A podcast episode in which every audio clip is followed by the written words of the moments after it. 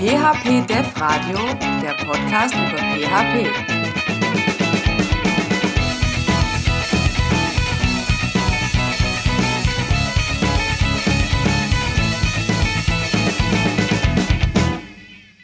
Herzlich willkommen beim PHP Dev Radio. Wir sind in der zweiten Folge und ich habe heute einen Gast bei mir. Das ist der Tim. Tim, stell dich doch mal vielleicht ganz kurz vor für unsere Hörer. Ja, hallo, Tim, mein Name. Ich bin von einer oder aus einer Webagentur aus Rosenheim. Ähm, Firma heißt Tech Division. habe angefangen ursprünglich mal mit Netzwerkbetreuung, das war so 1997, mit VB-Entwicklung, 2001 meine ersten PHP-Projekte, äh, 2003 mein erstes eigenes äh, Framework, ähm, genau, und äh, seit 2006 ähm, bin ich, äh, äh, oder war ich kurz bei einer anderen Firma, 2009 zurück zur aktuellen Firma, ist die Tech Division. Und seit 2010 bin ich äh, CTO und äh, seit März 2017 als Geschäftsführer tätig. Ich glaube, das sollte reichen für eine kurze Vorstellung, oder? Ja, das passt klasse. Ja, und wir sind heute mit dem Tim hier und nicht mit dem Claudio oder dem Ralf, weil wir heute sozusagen unser Konzept nochmal ein bisschen erweitern. Wir haben es ja in der ersten Folge vorgestellt, dass wir auch mal den einen oder anderen Gast mit dazu nehmen. Und äh, der Claudio und der Ralf sind heute leider verhindert. Äh, das soll uns aber nicht hindern, hier sehr tief in unser heutiges Thema einzusteigen. Wir überspringen deshalb auch den Newsbereich direkt und gehen direkt zu unserem äh, Thema der heutigen Sendung hier, weil der Tim hat ein ganz, ganz spannendes Projekt, ich glaube ins Leben gerufen sogar. Das ist der App-Server, appserver.io, der Applikationsserver für PHP. Tim, magst du vielleicht das Projekt einmal ganz kurz vorstellen für die Zuhörer, die es vielleicht noch nicht kennen? Ja, spannendes Projekt, glaube ich, ist immer, ist relativ, ich, ich glaube, es ist spannend. Äh, wir haben natürlich im Laufe der Zeit viel Feedback von Leuten bekommen, auch viel Empfinden, sag ich mal, feindliche Reaktionen, weil es ein Projekt ist, das äh, im, oder konträr zur eigentlichen PHP-Philosophie Shared Nothing geht. Ähm, was macht AppServer.io oder was ist AppServer? AppServer.io ist ein Application Server, der in, in PHP für PHP geschrieben worden ist. Ähm, es, die ursprüngliche Idee kam eigentlich für mich aus der Java-Welt. Ähm, bin auch so ein bisschen aus der Java-Welt rausgekommen und zwar ähm, habe ich viel mit JBoss gemacht damals, vielleicht gab es noch nicht und äh, habe mir immer gedacht am Anfang, ja, wie kann man denn überhaupt mit diesem PHP-Stuff arbeiten, weil äh, diese Skripte damals noch mit PHP-Lib, PHP 3 waren für mich immer so rudimentär, dass ich überhaupt am Anfang gar nicht begreifen konnte, wie man mit dem Ding hat äh, irgendwie vernünftige Webseiten bauen können. Habe dann immer wieder ein bisschen rumgespielt, ähm, was kann man machen oder was wäre möglich äh, aus der Java-Welt sinnvollerweise zu portieren. Macht ja auch nicht Sinn, dass man äh, alles aus der Java-Welt portiert, ist halt eine andere Art der Programmierung und ist eine andere Programmiersprache. Bin dann irgendwann mal, ähm, ich glaube so, was war's, 2008, 2009, denke ich mal, mit äh, PHP 4 äh, und PeerNet Server mit einigen Versuchen gestartet, habe da auch schon was Brauchbares zusammen gehabt. Ähm, und äh, ab Mitte 2014 habe ich dann Peace Threads entdeckt von, von Joe Watkins. Ich weiß nicht, ob das jemand kennt. Hat mich unheimlich fasziniert damals. War Multithreading für, für PHP. Und genau, haben dann den ersten Prototypen gebaut. Ähm, mittlerweile ist äh, AppServer.io ein, ich sage jetzt mal, Multithreaded Application Server, der einen HTTP 1.1 konformen, plugin-fähigen Webserver out of the box anbietet und äh, ja, verschiedene, wie soll ich sagen, aus, aus der, aus der Apache-Welt bekannte Module standardmäßig mitbringt, unter anderem Environment Variables, Compression, Rewrites, Headers, Location, Access, Auto-Indexing, äh, Authentication mit Basic, Digest und Formbasiert, äh, Virtual Hosts, äh, Proxy, der ist nicht vollständig implementiert, eine Fast CGI-Schnittstelle und dann eben Application Server spezifische Themen wie Servlet Engine, Message Queue, Persistence Container, Timer Service und eine Cron Implementierung, die auf äh, Sekundenebene, könnte auch auf Millisekundenebene funktionieren, aber äh, bei uns jetzt nur in, auf Sekundenebene funktioniert. Genau. Ähm, Basis ist wie gesagt ein, ein, ein Webserver Und äh, on top auf diesen Webserver als Webserver-Modul, alle anderen Module sind auch auf, auf Webserver-Modulebene implementiert, also sowas wie Environment, Variables, Rewrites, Headers, Location und so weiter. Da gibt es eben eine Surflet Engine, eine Message Queue, einen Persistence Container, einen Timer Service und eben äh, diese Cron-Implementierung. Ähm, die, die Services an sich können standalone verwendet werden oder eben äh, immer in Kombination. Und äh, denke ich, ja, äh, für das, was wir intern so damit implementieren, bieten dem Entwickler eigentlich einen echten Mehrwert, um Software zu implementieren. Wenn man, wenn man auch äh, die Services an sich nutzt, ja, also wenn man die Anforderungen hat. Für ein simples PHP-Skript macht äh, AppServer.io jetzt keinen Sinn für eine, eine Anwendung, die viel asynchron macht, äh, denke ich, macht Sinn, aber muss man sich einfach im Detail mal anschauen oder jeder sollte sich im Detail mal anschauen und kann dann seine Schlüsse daraus ziehen. Ja, genau. Jetzt äh, fielen ja schon so Begrifflichkeiten. Ich glaube, das müssen wir gleich nochmal ein bisschen detaillierter aufdröseln, was das denn alles bedeutet. Weil äh, wir beide verstehen das jetzt, weil du hast es ja gerade schon gesagt, du hast dein, äh, deine Ursprünge äh, oder deine Erfahrungen ja auch mit Java gemacht und mit äh, entsprechenden Applikationsservern in dem Umfeld. So ähnlich sieht das ja bei mir auch aus.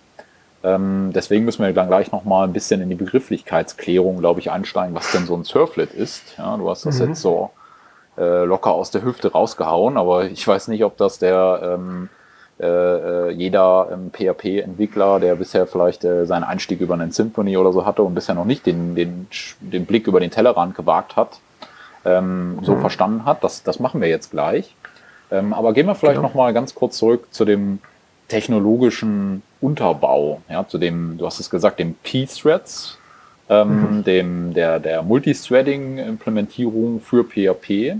Was ist denn da eigentlich so der, der, der Unterschied zwischen so einem Thread und so einem Fork? Weil was die technologische Basis ja angeht von dem App-Server, so habe ich das jetzt verstanden, ähm, wird ja nachher für jeden einzelnen Request irgendwie ein einzelner Prozessteil, ein einzelner Thread äh, aufgebaut, dass, ähm, dass das sich nachher so ähnlich verhält wie der äh, Apache äh, zum Beispiel oder ein, äh, C-implementierter Webserver, um einfach parallel sozusagen Requests abhandeln zu können.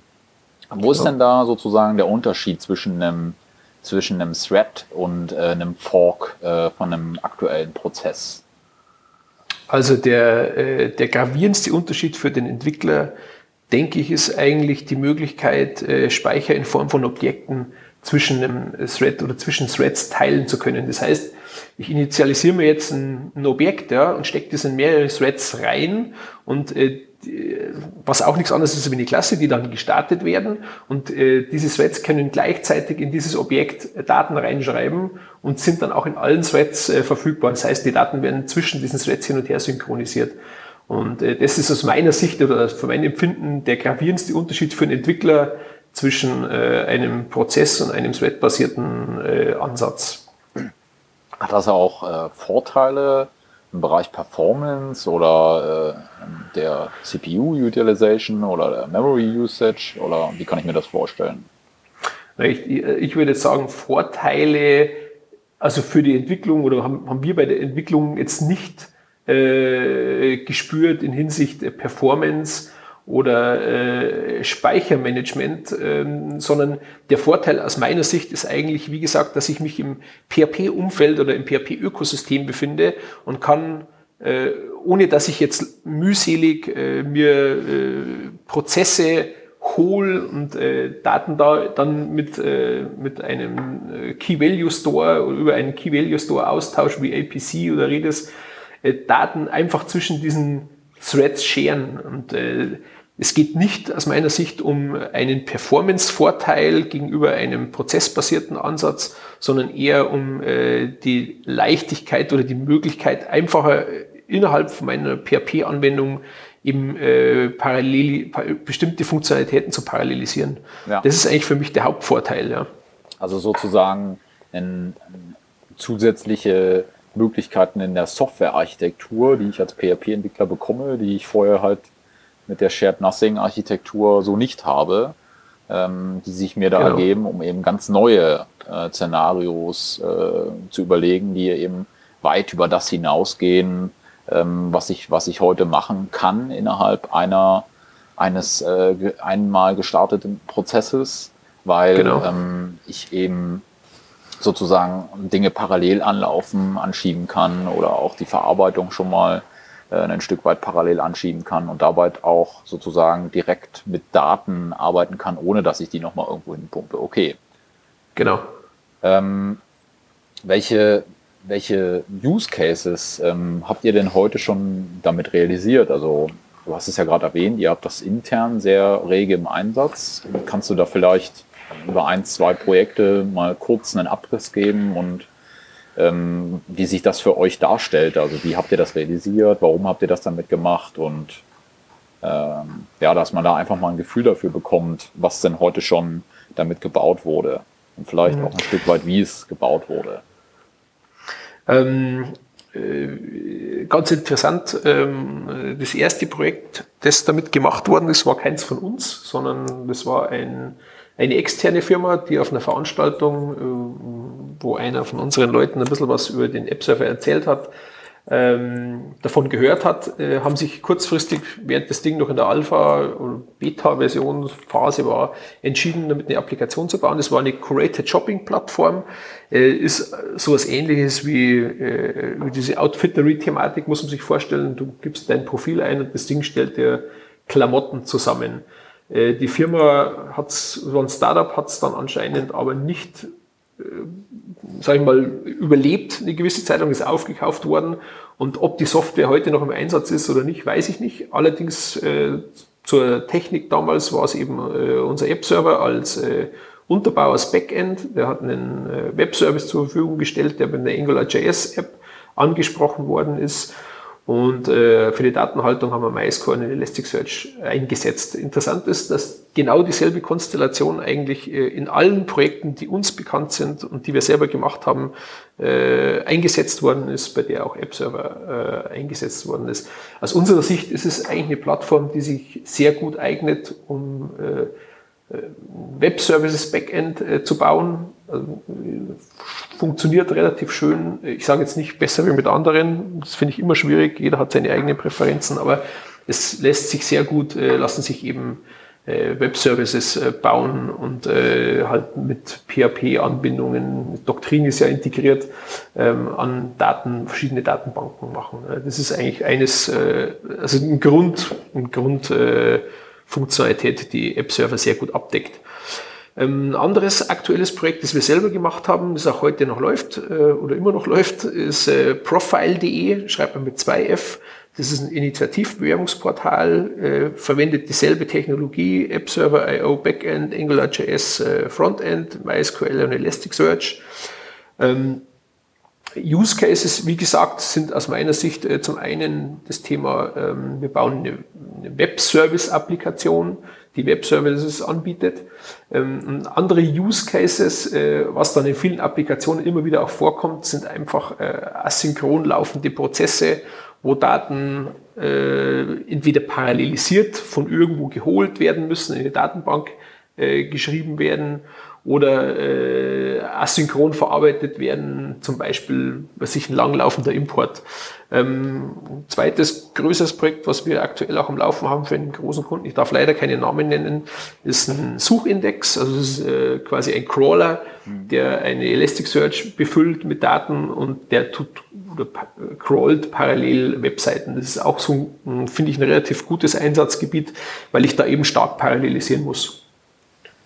Ja, dass ich sozusagen parallel ähm, die Prozesse anstarte und dann habe ich genau. eben äh, wahrscheinlich sowas wie Worker Threads, die äh, mir da in dem Use Case jetzt unterschiedliche Webseiten parallel bearbeiten und die Daten in die Datenbank hineinpumpen. Genau so ist es. Und okay. du kannst natürlich dann einstellen, wie viele dann parallel crawlen sollen, äh, so weit halt, bis die Datenbank halt irgendwann nicht mehr, äh, nicht mehr mitkommt. Also das sind für mich so Geschichten, die sich äh, mit dem App-Server relativ, äh, relativ gut ab, äh, abdecken lassen. Wir bauen auch gerade noch an einem Magento Import, äh, einem Magento Import Tool. Äh, die Basisversion ist ganz normal, also auf Konsole aufrufen, ein, ein Prozess importiert das Zeug, ja. Ähm, und die, ich sage jetzt mal, die Enterprise-Version wird dann eben so sein, dass dieselbe Library verwendet, aber eben auf Basis von App-Server äh, dann den Import beschleunigt. Und äh, wir hoffen, dass wir dadurch durch die Parallelisierung natürlich einen Performance-Zugewinn bekommen. Wie hoch der in der Realität dann sein wird, äh, das kann ich jetzt noch nicht sagen, aber ich hoffe, dass wir einfach mal zwei bis dreimal schneller sind, als wir jetzt mit einem Single-Threaded-Import äh, oder Single-Prozess-Import. Ja, ja. Also ich glaube, das ist auch ein valider Use Case, gerade solche ähm, Importe, wenn man es jetzt nicht auf, ähm, auf die exakte Reihenfolge ankommt, auch durchaus Exporte.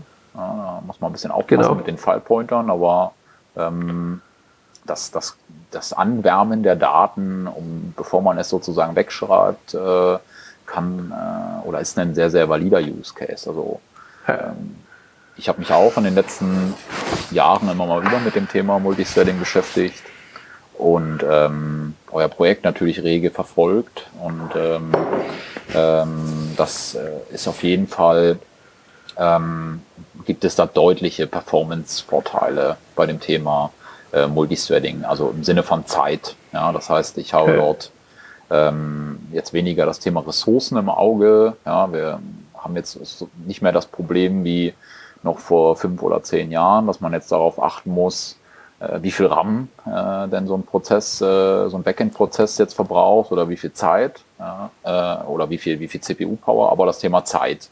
Ja, sehr massiv auf der auf der Achse, dass man eben immer mehr äh, in, in Richtung Realtime, in Richtung äh, kurzlaufenden Prozessen kommt. Das ist zumindestens eine Anforderung, die mir ja, beinahe wöchentlich begegnet, immer irgendwo die, die Zeiten zu verkürzen, die äh, Laufzeiten, die Gesamtprozesslaufzeiten zu, zu verkürzen, zu verändern. Und ähm, da ist Multithreading ähm, ein, ein, sehr, sehr valider Ansatz, ähm, weil man eben, ich sag mal, häufig so Daten, äh, Informationen vorwärmt äh, und dann an KIN-Prozesse, die sozusagen die, ähm, die Transformation zum Beispiel von Daten übernehmen oder das das Anwärmen von Daten übernehmen, ähm, sehr einfach auslagern kann. Also da habe ich sehr, sehr gute Erfahrungen mitgemacht. Ähm, da bin ich schon gespannt, was eure Benchmarks dann nachher, wenn das Werkzeug fertig ist, ähm, anzeigen werden.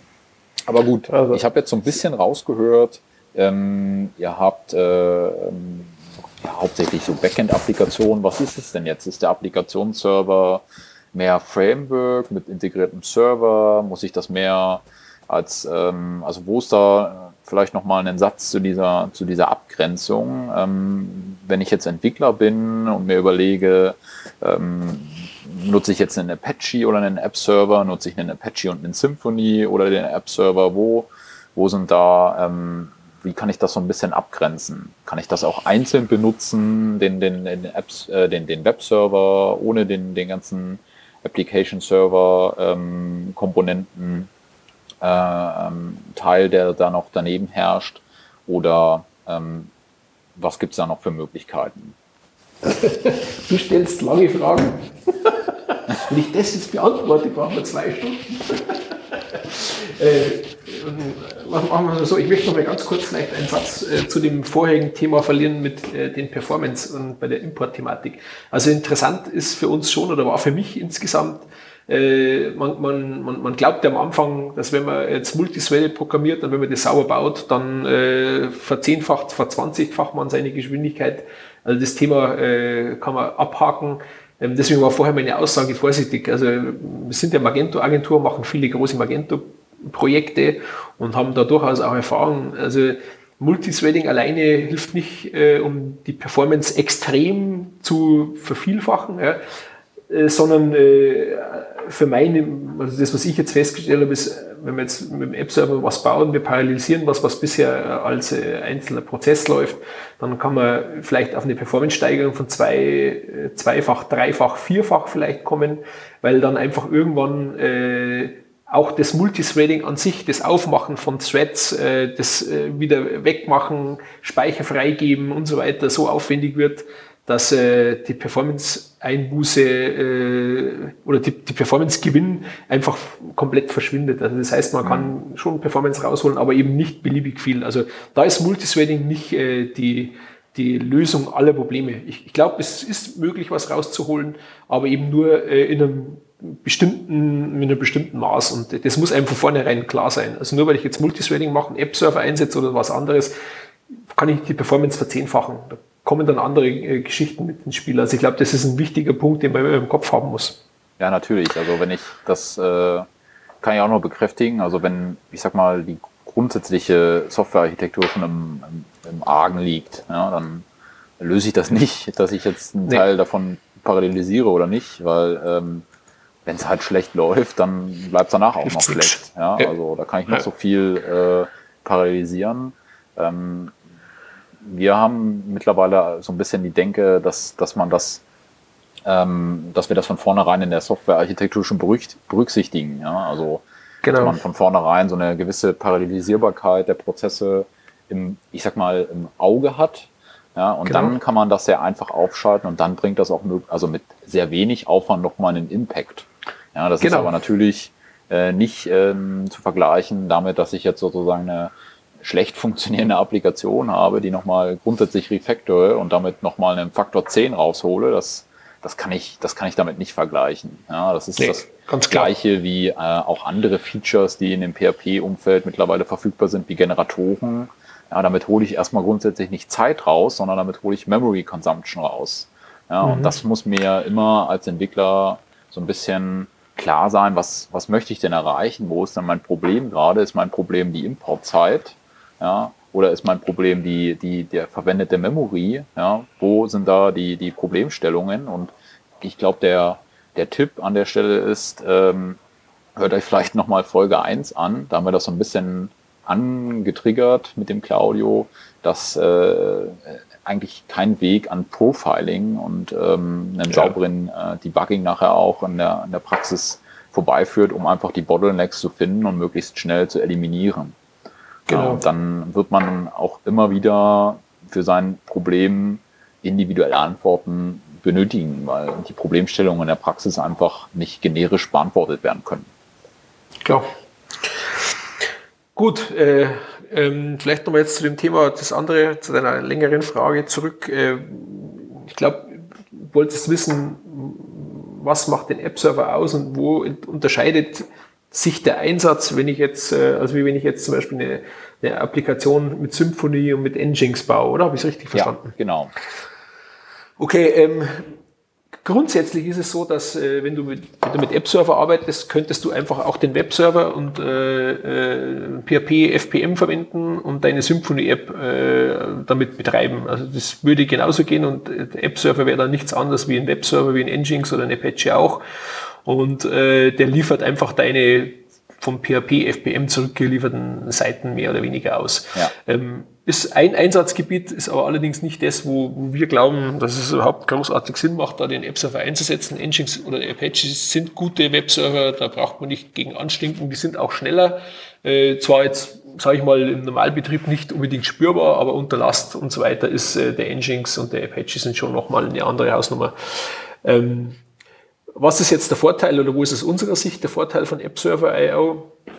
Äh, Unterschied ist, äh, wenn ich jetzt eine, eine native App-Server-App äh, baue, dass ich äh, nicht mit jedem Request mein, mein Bootstrapping mache, sondern äh, ich, ich baue ein Surflet, das ist, das ist das, was der Michael vorher schon mal angesprochen hat.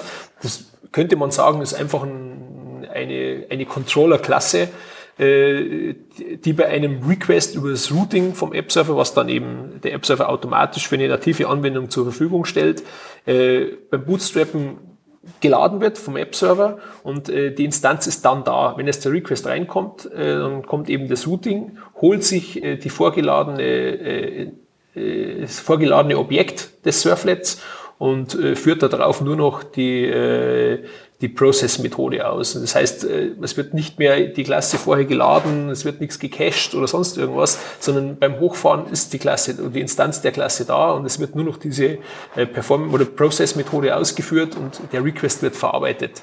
Ähm, das Ganze, wie gesagt, ist so, dass es nur Sinn macht und auch nur funktioniert, wenn, wenn man äh, die Surflet Engine, so nennen wir das Framework, was wir mit App Server ausliefern, auch einsetzt und verwendet. und äh, seine ganze Anwendung auch dementsprechend dann implementiert. Das ist ein bisschen schade, weil wir am Anfang gehofft haben, wir könnten einfach auch Symfony oder andere Frameworks da drin so nahtlos einbinden gestaltet sich als relativ schwierig, weil äh, diese Frameworks zum einen von Grund auf nicht dafür ausgelegt sind, die folgen einfach dem Shared Nothing Prinzip und äh, zum anderen äh, im Bereich Multithreading einfach auch Restriktionen sind, die sich aus äh, der Implementierung von Joe Watkins ergeben, die gewisse Sachen, die diese Frameworks exzessiv nutzen, nicht erlauben. Das heißt, ich muss meine Anwendung, damit die App-Server nativ läuft, auch auf dem App-Server Framework, in dem Fall ist es die Surflet Engine, äh, implementieren und äh, kann dann eben die Vorteile nutzen, dass ich äh, eben meine Klassen schon mit dem Bootstrappen des App-Servers, wenn der hochfahrt, äh, auch bootstrappen kann und äh, dann dadurch eigentlich eine wirklich äh, interessante Performance erreiche. Je nachdem, was ich eben beim Bootstrappen meiner Klasse mit vorlade. Ja. Ähm, das, das, heißt, ja. wenn, ich, wenn ich da nochmal kurz reingehen kann, wenn ich eine Applikation habe, wo ich sozusagen das Bootstrapping ein Stück weit kontrolliere und äh, das Bootstrapping gegebenenfalls auch anpassen kann, dann kann ich sozusagen diesen Teil, den ich heute brauche in meiner Applikationswelt für das Hochfahren, für das Bootstrapping, für sozusagen das Bereitstellen, bis der, bis der erste Request verarbeitet werden kann, das könnte ich rein theoretisch sozusagen einmal durchführen. Ja, in meiner, ich versuche das gerade mal ein bisschen zu vereinfachen und dann äh, äh, injecte ich das sozusagen in die einzelnen äh, Surflets hinein und dann können, können die Surflets das wiederverwenden und genau. direkt sozusagen mit der, wenn sozusagen der, der, der, der User ähm, die, die URL aufruft, wird direkt mit dem äh, Processing des Requests ähm, äh, in Form des Controllers, in Form des Surflets begonnen. Und genau. ähm, mir, mir fällt sozusagen meine Bootstrapping-Zeit der Applikation flach. Genau.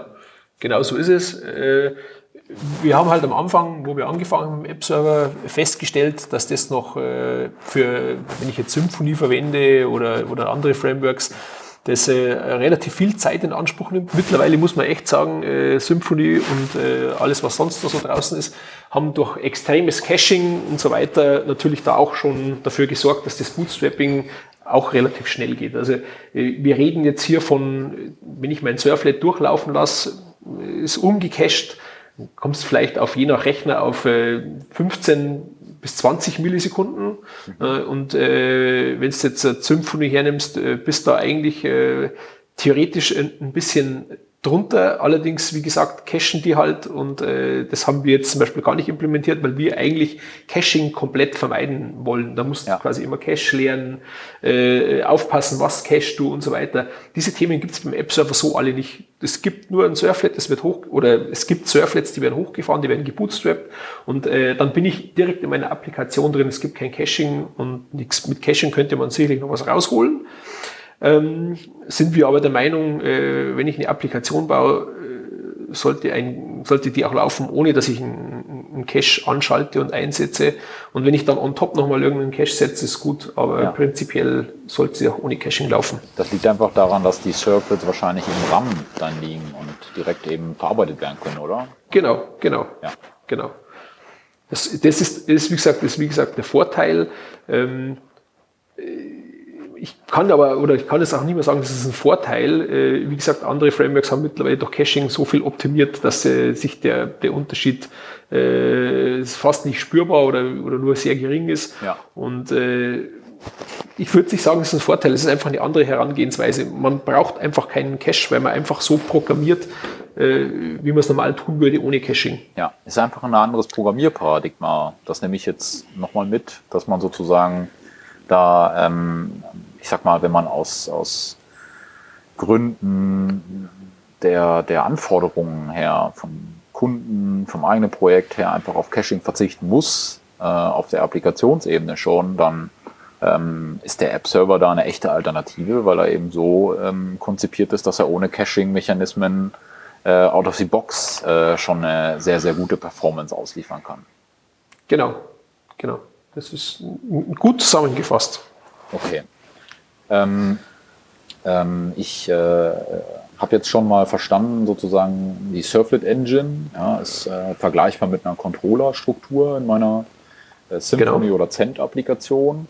Ähm, genau. Du hattest ja vorhin noch eine ganze Reihe anderer Sachen einfach so mal rausgefeuert. Ja, ich glaube, äh, eine Message Queue, ist das sozusagen vergleichbar wie, wie, einen, wie eine Rabbit MQ oder Redis-basiertes Queuing-System oder wie kann ich mir das vorstellen?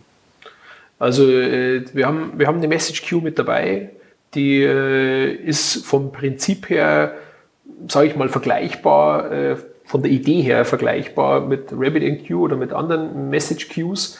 Ähm, haben leider äh, noch nicht die Zeit gefunden, dass wir sowas implementieren wie das AMQP-Protokoll, mhm. mit, äh, mit der man einfach Messages reinstopfen kann, äh, sondern wir haben ein eigenes Protokoll und es gibt einen PHP-Client, der dir quasi ermöglicht, Messages reinzustecken und äh, wenn die Message drinsteckt, dann gibt es eben konfigurativ die Möglichkeit, einen, sag ich mal, einen Receiver zu, äh, zu registrieren. Und der Receiver holt automatisch die Message ab und verarbeitet sie. Also äh, Unterschied zu RabbitMQ, bei der ich ja als PHP-Entwickler einen eigenen Daemon brauche oder einen Cron-Job, der mir immer wieder die Messages rausholt, ist es äh, bei unserer Message Queue so, dass äh, der Application Server selber dafür so, sorgt, dass ein Prozess läuft, der die Messages abholt und äh, entsprechend verarbeitet. Äh, das heißt, vom Prinzip her ähnlich, aber äh, ein bisschen anderer Ansatz. Ja, das heißt, ich spare mir sozusagen schon mal den, den ähm, meistens ist es ja auch so, dass man es wahrscheinlich sogar noch, also man hat ja wahrscheinlich mindestens zwei entsprechende Jobs, die laufen. Einer, der die, die äh, Messages ein Stück weit rüberschaufelt ja, an die Queue ähm, damit genau. man nicht äh, in, in, Echtzeit von der Queue abhängig ist und dann nochmal den Job, der sozusagen die Jobs an und für sich dann verarbeitet. Das heißt, dann steht ja schon mal ein grundsätzlicher Versatz, wenn ich mir jetzt vorstelle, ich habe jetzt eben einen, äh, einen, ich sag mal, einen längeren Download, den ich prozessen möchte, direkt aus meinem Administrations-Backend heraus und ich klicke dort auf diesen Button, ja, dann wird der Request an das Backend gesendet, da wird direkt ein Job angelegt und den kann ich dann sozusagen wieder über einen, eine Notification zurückspielen und dann dem User signalisieren, guck mal, der Download ist jetzt hier mit deinen 80.000 Gutscheincodes oder was auch immer verarbeitet und steht eben bereit zum Download. Genau. Ja, ohne dass ich sozusagen da nochmal einen extra Daemon bauen muss, dass ich nochmal extra was monitoren muss oder sowas, sondern das ist sozusagen Nein. schon von vornherein aktiviert. Genau, das ist von vornherein aktiviert, ähm, ist eigentlich relativ einfach zu verwenden und aus meiner oder unserer Erfahrung hier bei der Tech Division einfacher zu verwenden äh, wie jetzt RabbitMQ. Wir setzen das auch natürlich in Magento-Projekten ein, ist da halt Standard mit dabei und äh, haben immer wieder so ein bisschen Probleme eben mit äh, dem Abholen von Messages, dem Verarbeiten. Äh, das denke ich ist äh, im Fall von App-Server ähm, einfacher Allerdings ist RabbitMQ an sich natürlich schon um einiges mächtiger. Also das äh, darf man jetzt nicht, äh, sagen wir so hinstellen, als ob das eine Message Queue wäre, die wir hier haben, die jetzt wirklich mit äh, RabbitMQ von der Gesamtfunktionalität her äh, konkurrieren kann. Sie ist klein, fein, einfach zu verwenden und äh, tut im Normalfall äh, für, für kleinere und mittlere Projekte ihren Dienst. Ja. Zum Beispiel für diese Crawler-Thematik äh, setzen wir das Ding ein und da rockt es super. Also auf jeden Fall äh, schön einfach zu verwenden, geht schnell und äh, ist zuverlässig. Okay, klasse. Dann haben wir noch den, den Timer-Service. Also insgesamt denke ich, äh, ist es der, sag ich mal, die interessanteste Funktionalität äh, in dem Bereich ist äh, der, wir nennen das jetzt mal Persistence Container, sagt der Name schon, ist äh, hauptsächlich um Datenhaltung, in welcher Form auch immer. Äh, bemüht und äh, verwendet äh, von uns Doctrine, das wird mit ausgeliefert, ähm, um eben äh, Daten in eine Datenbank reinzuschreiben. Das heißt, jeden Doktrintreiber, den man verwenden möchte, kann man da einbinden, kann das entsprechend konfigurieren und ich kriege meinen Entity Manager eben per Dependency Injection dann in mein Surflet oder in mein Bean äh, injected. Ähm, der Persistence Container an sich bietet dann eben auf Basis der Beans auch äh, einen Timer Service. Und der Timer Service ist so eine Art äh, Cron, den ich äh, mit Annotationen über den Methoden von meinen Klassen definieren kann und kann dann zum Beispiel steuern, dass bestimmte Methoden jede Sekunde oder jede Minute, jede Stunde, wie man halt einen normalen Cron auch entsprechend konfiguriert, äh, dann aufgerufen wird. Ich brauche dann kein Linux-Cron oder sonst irgendwas, sondern das bietet der Application Server automatisch an. Muss ich vielleicht noch ein bisschen ganz kurz ausholen. Ein Bean, äh, weil ich das Thema schon angeschnitten habe, ist nichts anderes wie eine, äh, eine Klasse. Und ähm, im Application Server Kontext unterscheiden wir zwischen einem, Stateless Session Bean, einem äh, Stateful Session Bean und einem Singleton Session Bean. Das Session hat in dem Fall jetzt keine speziellere Bedeutung. Ja. Ein Stateless Session Bean ist einfach eine Klasse, die, wenn ich sie mir injecte, neu äh, äh instanziert wird wird mir dann in meine, äh, mein Surflet zum Beispiel äh, zur Verfügung gestellt. Ich kann eine Methode darauf aufführen und äh, danach wird die wieder verworfen. Bei einem äh, State Full Session Bean ist es so, dass mir eine Instanz generiert wird und solange eine Session existiert äh, und ich mir diese Instanz injecten lasse und ich in derselben Session bin, kriege ich diese Instanz des Session Beans immer wieder. Also dafür sorgt dann der Application Server. Und dann gibt es auch einen Singleton Session Bean und ähm, der Unterschied da ist jetzt, dass das nicht an einer Session hängt, sondern ähm, das ist eine Instanz von der Klasse, die über den gesamten Lebenszyklus des Application Servers hinweg existiert.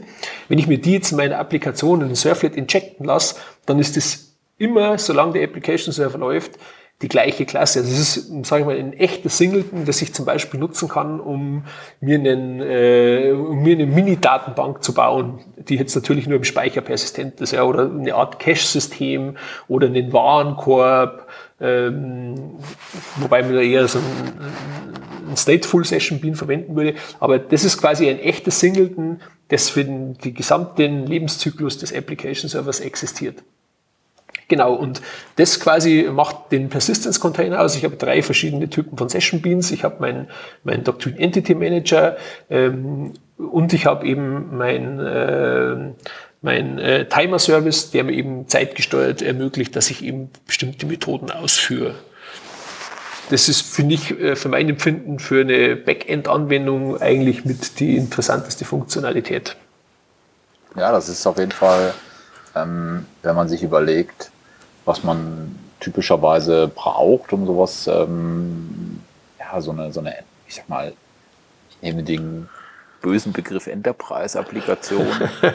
ja, sehr böser Begriff. Ja, wenn man den, wenn man, den, wenn man sich überlegt, wie man sozusagen, ähm, was, was ich da für typische Anforderungen habe, dann ähm, ist das sicherlich, ähm, ich sag mal, dann hast du schon ein für PHP-Verhältnisse sehr weites und mit einer hohen Readiness versehenes, in PHP geschriebenes Environment.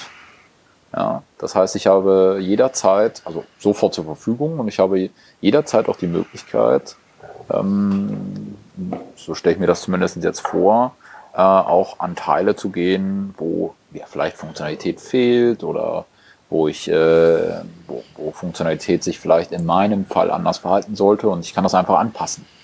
Ja, wohingegen genau. zum Beispiel so ein, so ein Engine X ja, auf der Webserver-Ebene ähm, ja für mich, ich sag mal, schwierig anpassbar ist. Es sei denn, ich fange jetzt an, eine C-Erweiterung äh, für den Engine X zu programmieren und selbst dann komme ich ja nicht äh, an Kernbestandteile ähm, heran, ähm, weil die ja typischerweise geschützt sind oder kompiliert sind ähm, und ich jedes Mal, um das sauber distribuieren zu können, ein eigenes, weiß ich nicht, Debian-Package bauen müsste.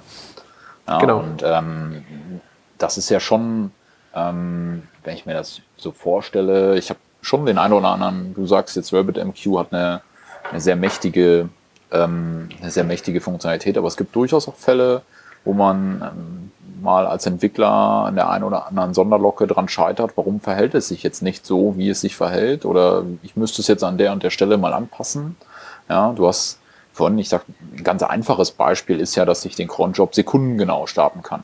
Ja, das habe ich eben genau. heute mit einem Linux-Cron nicht diese Möglichkeit. Ja, und wenn ich, so ist es. Äh, sobald ich mal an eine Situation komme, wo ich eben sekundengenau losstarten müsste, ähm, dann äh, ähm, macht das schon wieder Sinn, ja, mit, ähm, mit äh, dem App-Server oder über den App-Server, ich sag mal, nachzudenken als Alternative zu dem, zu dem bestehenden.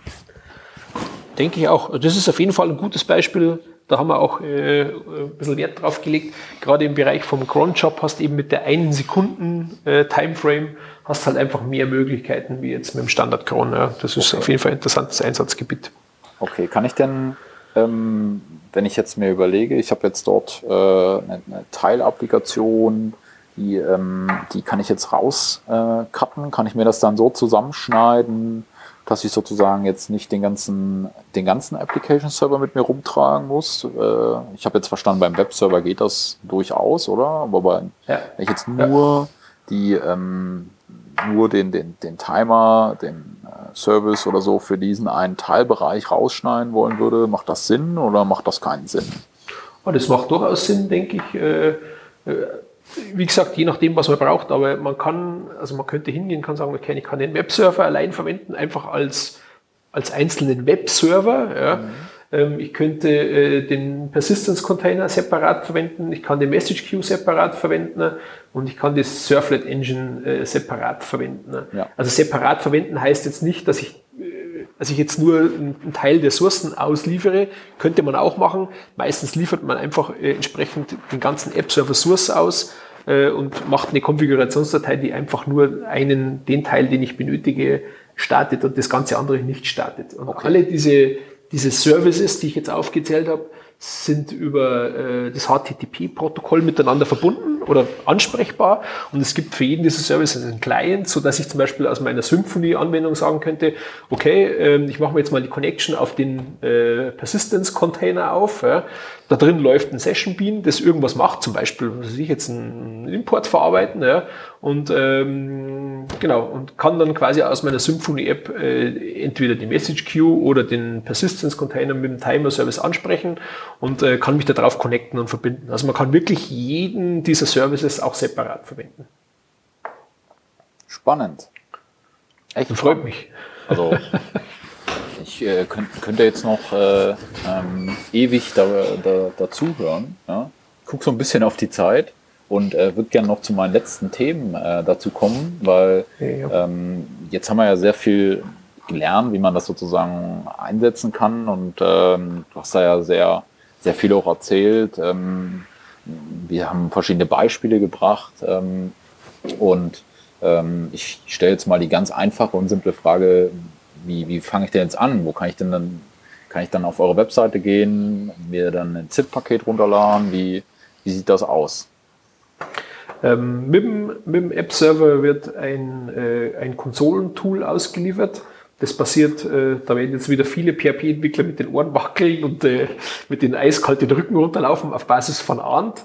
Äh, ist quasi ein Stub-Generator und äh, den kann man verwenden, um äh, ein Projekt-Stub zu generieren. Ne? Und anschließend haben wir jetzt nicht wie andere Frameworks großartig Tools, um zum Anlegen von einer, oder haben wir aktuell noch nicht, um zum Anlegen von einer Action oder äh, sonstiges, sind halt für mein Empfinden nur einfache Klassen ohne großartigen Schnickschnack und ich hau eine Annotation drauf oder ich schreibe es in die XML-Datei rein und äh, dann kann ich die verwenden. Ansonsten gibt es natürlich für unser oder für mein Empfinden mittlerweile eigentlich ziemlich umfangreiche Doku auf AppServer.io, wo drin steht, äh, wie die einzelnen Sachen funktionieren und eine Example-App, die äh, eigentlich fast alles, was der App-Server so im Programm hat, äh, demonstriert, wie man, wie man es verwenden kann, wie man es einsetzen kann und wie man es konfigurieren kann.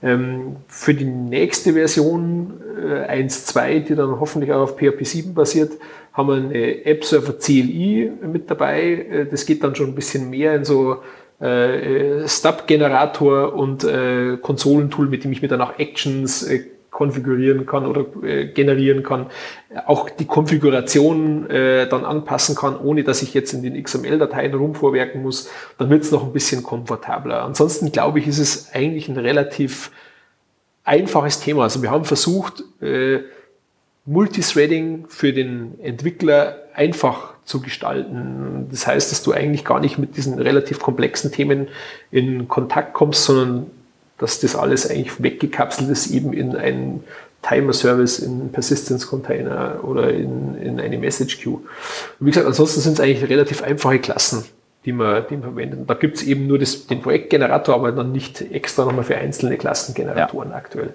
Das Ganze gibt es für Windows, Linux, genau. Mac? Genau, und ah. Docker. Also und Docker kein eigenes Betriebssystem, aber es gibt Docker-Container. Ah, okay. Das heißt, ich kann mir auch sozusagen mein, eine Docker-File-Version auschecken, äh, den Docker-Container hochfahren und dann habe ich das Ganze genau. ready to use. Genau, okay. genau.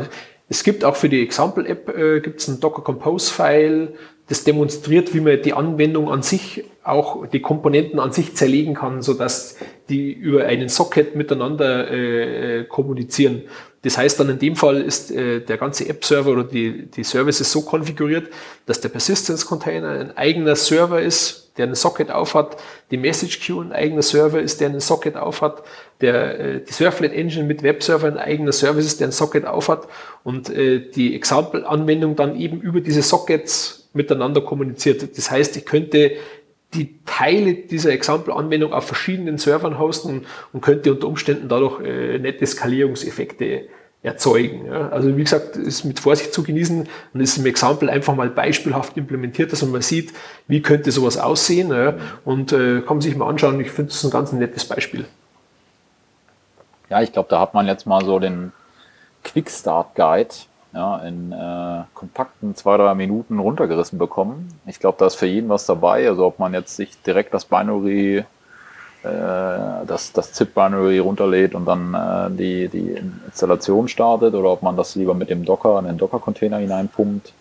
Ähm, ich glaube, das ist auf jeden Fall mal für jeden einen, einen Blick wert, ja, dass man mal den Blick äh, über den Tellerrand hinausschaut und wie du schon sagtest, jeder, der der, ähm, der vielleicht auch ähm, ja, mit Java oder äh, C oder ASP äh, schon mal in Kontakt gekommen ist, der wird auf jeden Fall die Vorteile eines, ich sag mal, Frameworks oder eines Applikationsservers ringsrum und dieses ganze Thema Multithreading sehr zu schätzen wissen, weil das ist jetzt nichts, womit man sich als Entwickler in der täglichen Praxis, Fehlersuche ähm, herumschlagen möchte, ja, sondern da schätzt man dann schon fertige Lösungen, die einem dieses ganze Thema abnehmen, weil man dann auf einmal Probleme äh, bekommt, die man, ähm, die man ja in PHP per Architektur, ja, Shared Nothing eben eigentlich nicht hat. Ja.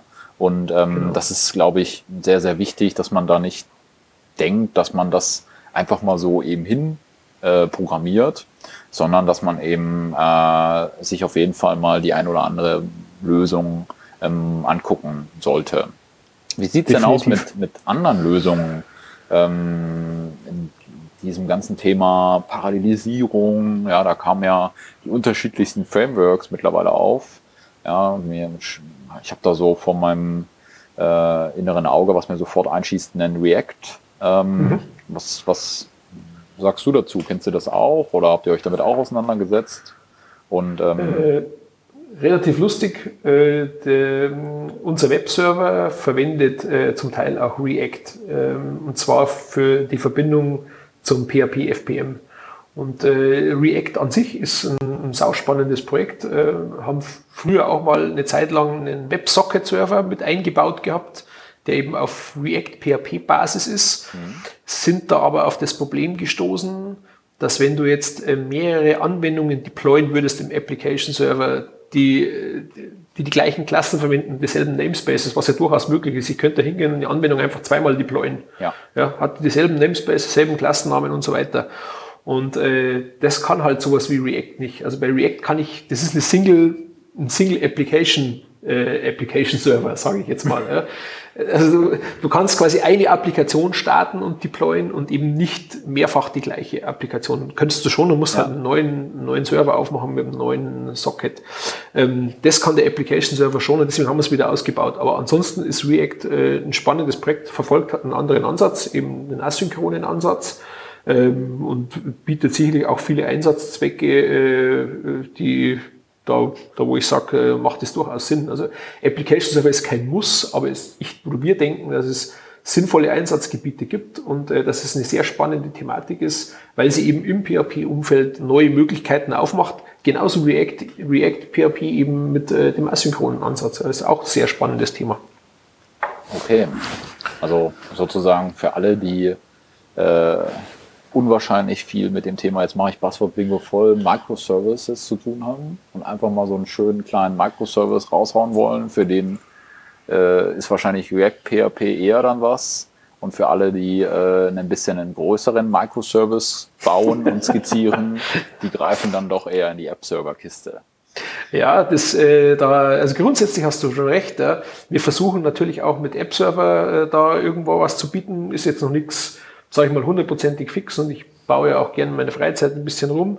Wir äh, sind auch dabei, äh, so einen so Single-Application-Ansatz zu fahren, bei dem du quasi eine Art Einstiegsklasse hast und äh, sagst einfach, jetzt startst du mal die Klasse und dann kannst du auch äh, schön schlicht und einfach, ohne dass du eine ganze Applikation bauen musst, den Application Server mit deiner eigenen Klasse starten und kannst dann auch ein kleines Web-Service-Projekt realisieren. Das ist auch ein Ansatz, den wir natürlich verfolgen, äh, ist aber bei uns noch nicht jetzt wirklich äh, definitiv eingebaut und das ist sicherlich ein Punkt, wo React äh, auch wirklich ein super, ein super Projekt ist. Okay, klasse. Gut, dann komme ich zu meiner letzten Frage.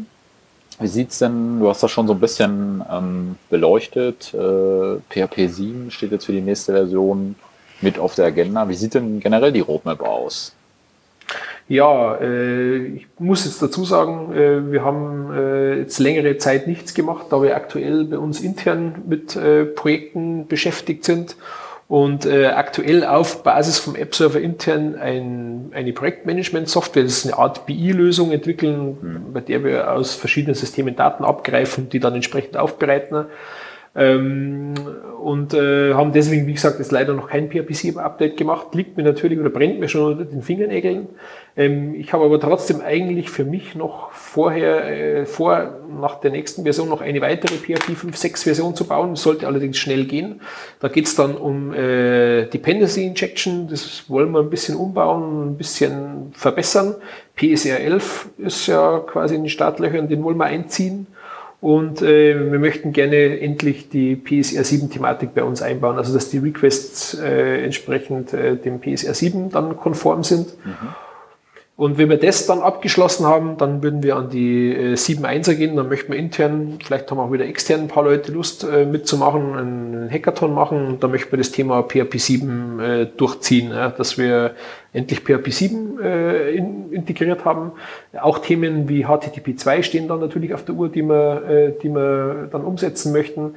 Und was auch noch ein heißes Thema ist, da bin ich mir nicht sicher, ob es dann Sinn macht, weil äh, Joe Watkins auch an der Socket Library arbeitet, aber eventuell würde es Sinn machen, dass wir eine eigene Socket Library in C entwickeln, weil wir halt gesehen haben, dass äh, eine der Schwachstellen im äh, Threading-Umfeld, so wie jetzt eben Craig Joe das oder Joe Watkins das implementiert hat, ist, dass du keine Ressourcen und keine PHP-Klassen scheren kannst. Ja. Und da muss man sich immer Workarounds einfallen lassen und deswegen haben wir auch gedacht, dass wir vielleicht eine eigene Socket Library bauen, Jetzt habe ich aber gesehen, dass äh, Joe Watkins auch an einer Library arbeitet und deswegen muss man einfach mal gucken, was der so im Programm hat und wie das dann funktioniert.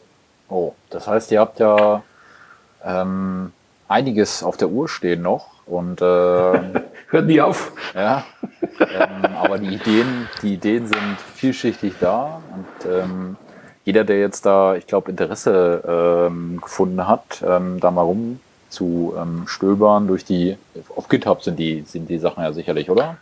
Genau, ist alles auf GitHub. Ähm, vielleicht äh, möchte ich noch mal dazu sagen, ich habe manchmal so das Gefühl, äh, dass äh, vielleicht manchmal Leute vor Ehrfurcht ersterben, weil sie sagen, oh, Multithreading und so weiter und so fort, da kann ich mich irgendwie nicht beteiligen. Es ist alles auf GitHub, also da gibt es nichts, was irgendwie bei uns jetzt nur intern äh, zu haben ist. Äh, es ist alles Open Source und wir würden uns wirklich freuen, wenn einfach der ein oder andere, der an dem Thema, äh, auf das Thema Bock hat, sich einfach ein bisschen äh, engagiert und beteiligt und freuen uns wirklich über jeden, der, der mitmacht. Also wir haben auf unserer Webseite noch stehen, dass es irgendwann eine Enterprise-Version gibt, die wird es aller Voraussicht nach nicht geben, sondern es wird alles Open Source bleiben und äh, wie gesagt, wir freuen uns über jeden, der, der Lust und Zeit hat, da mitzumachen ja. und das Ding weiterzuentwickeln. Ja, und ich glaube, ähm, da, da hilft es auch nicht, sozusagen vorher groß rumzuüberlegen, was, was macht man denn, sondern wenn man jetzt anfängt, was auszuprobieren und eben feststellt, dass einem der PSR 7 Support fehlt, dann ähm, einfach mal die, die Hands-on an die Thematik ran. Kann ich auch, ich glaube, das trifft für alle Open Source Projekte zu, ähm, genau. dass man da nicht ähm, groß vor Ehrfurcht erstarren sollte, vor dem großen App-Server, dem großen Zen, äh, oder Symphony Framework, sondern einfach genau. hands-on. Ja, davon leben diese Projekte. Ganz und klar. Ähm, wenn es nur ist, sozusagen, dass man was getestet hat, man hat einen Fehler festgestellt, es funktioniert was nicht, auch ein Issue einstellen oder eine Dokumentation, einen Rechtschreibfehler zu fixen, ist eine Contribution, über die sich äh, Projektmaintainer wie, ähm, wie der Tim ähm, und sein Team da unwahrscheinlich drüber freuen. Und definitiv. Ähm, das gilt eben für, für, für alle ähm, Open Source Projekte und ich kann nur bestätigen, ich habe auch schon mal einen Pull Request für den App Server eingestellt. Das ist wirklich ganz einfach gewesen. Ja, also Total billig. okay. Ja. Dann bin ich mit meinen ähm, App-Server-Fragen durch. Wir werden natürlich nachher in den Show Notes alles entsprechend verlinken. Das heißt, die, die GitHub-Links und die Links auf die App-Server.io-Webseite, wobei wir es ja jetzt schon so oft mantramäßig wiederholt haben, dass das wahrscheinlich jeder im Schlaf in sein Handy eingeben äh, kann. Und ja, ähm, denke auch. Und ähm, auch den, den, äh, den Einstieg nochmal, wo man denn da den Kontakt finden kann, wenn man da nochmal Rückfragen hat zu dir, Tim, werden wir entsprechend auch verlinken. Hast du nochmal so ein abschließendes Wort zu dem Thema ähm, App-Server, bevor wir dann zu unserem Picks kommen? Also wie ich schon gesagt habe, ich würde mich freuen, wenn möglichst viele Leute mitmachen. Ähm, interessant finde ich noch, äh, äh, wir haben aktuell die offiziellen Downloadzahlen nur über GitHub sind bei über 10.000. Kann jeder über die API nachvollziehen, kann man ja alles nachgucken. Und ähm, ich wir bekommen jetzt über unseren Gitter-Chat und äh, über Leute, die uns mal direkt über unser Kontaktformular anschreiben, immer relativ wenig mit. Äh, ähm, ich freue mich freuen, wenn einfach mal ein paar Leute, wenn bei 10.000 Downloads, das ist schon eine Zahl, glaube ich, äh, die mir jetzt nicht total von der, von, von, von, von der Hand weisen kann, muss es ja auch Leute geben, die da, äh, den einsetzen. Wir würden uns einfach mehr über Feedback freuen, wenn jemand einsetzt oder auch nicht mehr einsetzt äh, wie es läuft. Also wir ja. merken, da sind viele Downloads, aber wir kriegen, keine Ahnung, einfach wenig mit von dem, was da draußen passiert. Das wäre schön, wenn einfach da mehr Feedback kommen würde, auch positiv oder negativ. Okay. Tim, hast ja. du Picks für uns mitgebracht? ich, ich, ich muss ehrlich sagen, ich, hab, äh, ich bin jetzt nicht der große Pickmeister und ich habe jetzt irgendwie nichts, glaube ich, mit dem ich irgendjemand da draußen begeistern könnte, Pick, Pickmäßig. Okay, das ist tut, gar kein tut mir leid. Dann mache ich heute einfach zwei Picks. Ja. Ähm, und äh, pick einen für dich noch mit. Ja. Ähm, ich habe heute zwei Picks mitgebracht, ähm, die äh, man auf dem allseits beliebten äh, neuen Fernsehkanal Netflix äh, gucken kann jederzeit und äh, dann, wenn man gerade Zeit hat. Das ist zum einen, habe ich die Serie Sherlock entdeckt. Kennt vielleicht der ein oder andere. BBC-Serie, Neuauflegung der guten alten äh, Sherlock-Romane äh, ähm, von Sherlock Holmes. Und äh, kann ich wirklich nur empfehlen. Bin jetzt bei Staffel 1 eingestiegen, ersten zwei äh, Folgen geguckt und äh, war sofort begeistert und werde mir jetzt natürlich in den nächsten Wochen die Nächte damit um die Ohren schlagen, alles äh, bis, zum, äh, bis zur letzten Folge, was verfügbar ist, mir mal anzugucken. Mein zweiter Pick auch bei Netflix, wer sich mit dem Thema ähm, Silicon Valley und äh, wie es da so manchmal angefangen hat, äh, sind ja ganz lustige Geschichten.